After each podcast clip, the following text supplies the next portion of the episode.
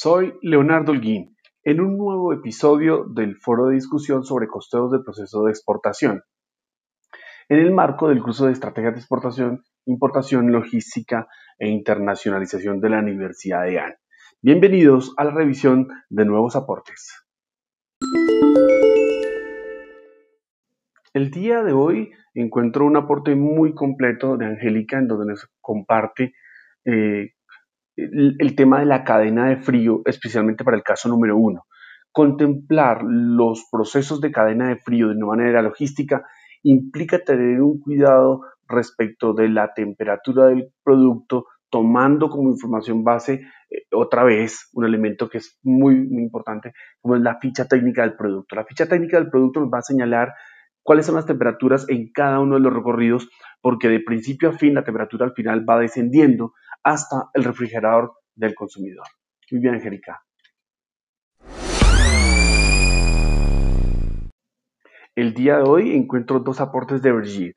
Por un lado, una parte que me parece complementaria a todo lo que estamos haciendo y es el reconocimiento de la importancia del uso de normas BASC, resaltando el aporte sobre la alianza del comercio en contra del comercio ilícito, es decir, en contra del uso de las cadenas legales para el transporte de forma irregular de productos ilícitos, que puede ser narcotráfico, que puede ser armas, que puede ser eh, divisas, que pueden ser personas, que pueden ser animales, que pueden ser productos vegetales, que están eh, prohibidos en el tránsito internacional.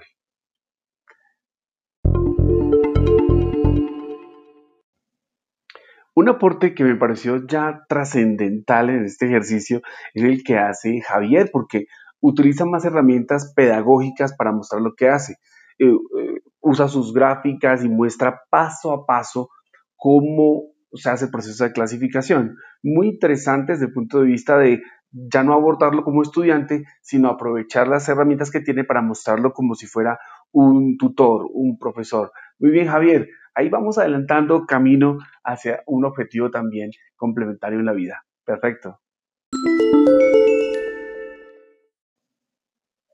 En una puerta, Edward nos propone verificar tipos de contenedores para poder revisar la mejor manera de transportar los carros eléctricos. Él señala las calidades que puede tener otro tipo de contenedores o algunos suplementos en los contenedores para transportar los carros. Así que esta es una tarea que nos queda pendiente y es revisar más allá de la tecnología de los contenedores, qué otras tecnologías nos pueden ayudar a transportar de manera más eficiente nuestros productos usando la contenedorización.